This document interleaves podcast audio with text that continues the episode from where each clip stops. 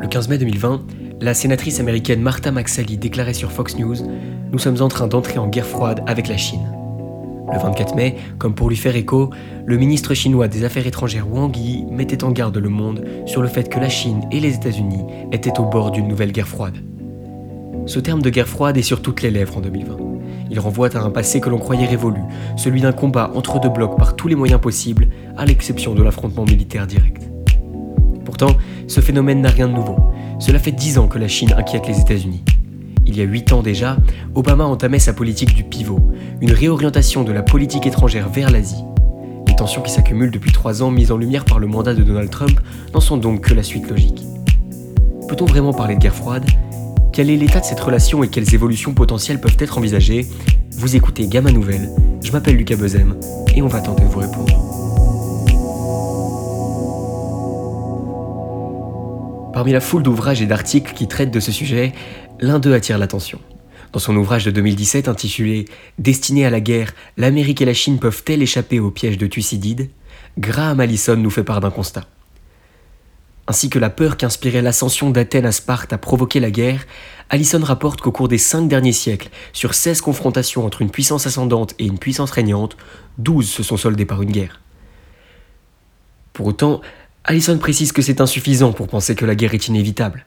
Selon lui, le plus important est de reconnaître les tendances structurelles qui guident la relation pour éviter le choc fatal.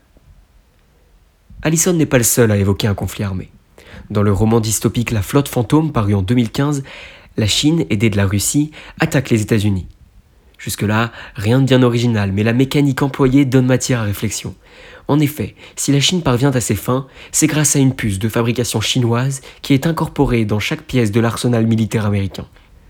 On apprécie la coïncidence à la lecture quand quelques années plus tard, l'Amérique s'inquiète du poids de l'entreprise chinoise Huawei sur son territoire. Revenons au terme de guerre froide. On est d'accord, le rapprochement est plutôt attirant. Ce terme permet une certaine dramatisation qui semble profiter à ces discours politiques où l'on ne s'embarrasse pas de complications pour flatter les lecteurs. Néanmoins, il faut rappeler les éléments qui font que cette guerre froide n'a en réalité rien à voir avec le conflit du XXe siècle que nous connaissons bien. Tout d'abord, la Chine ne prétend pas à la domination idéologique et n'est pas une puissance expansionniste. D'ailleurs, dans les faits, la Chine ne dispose pas d'outils militaires de portée mondiale à la différence des USA. Ensuite, son modèle culturel semble difficilement exportable hors d'Asie. Son soft power est faible et en Europe, elle est vue comme un partenaire compétiteur, mais aussi un rival systémique. Troisièmement, et c'est peut-être le plus important, les liens économiques entre la Chine, les États-Unis et l'Europe sont d'une telle ampleur qu'un conflit, même de dimension commerciale, conduirait à une destruction économique mutuelle. Or, cela n'est bien évidemment souhaitable pour personne. Enfin, on peut supposer que les dirigeants chinois, en fidèles adeptes de Sun Tzu, ne dévieront pas de la stratégie de vaincre sans combattre. Cela implique donc une politique de long terme visant à isoler peu à peu les États-Unis du reste du monde.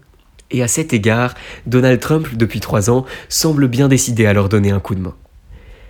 C'est la fin de cette première partie sur cet article entre les relations entre les États-Unis et la Chine.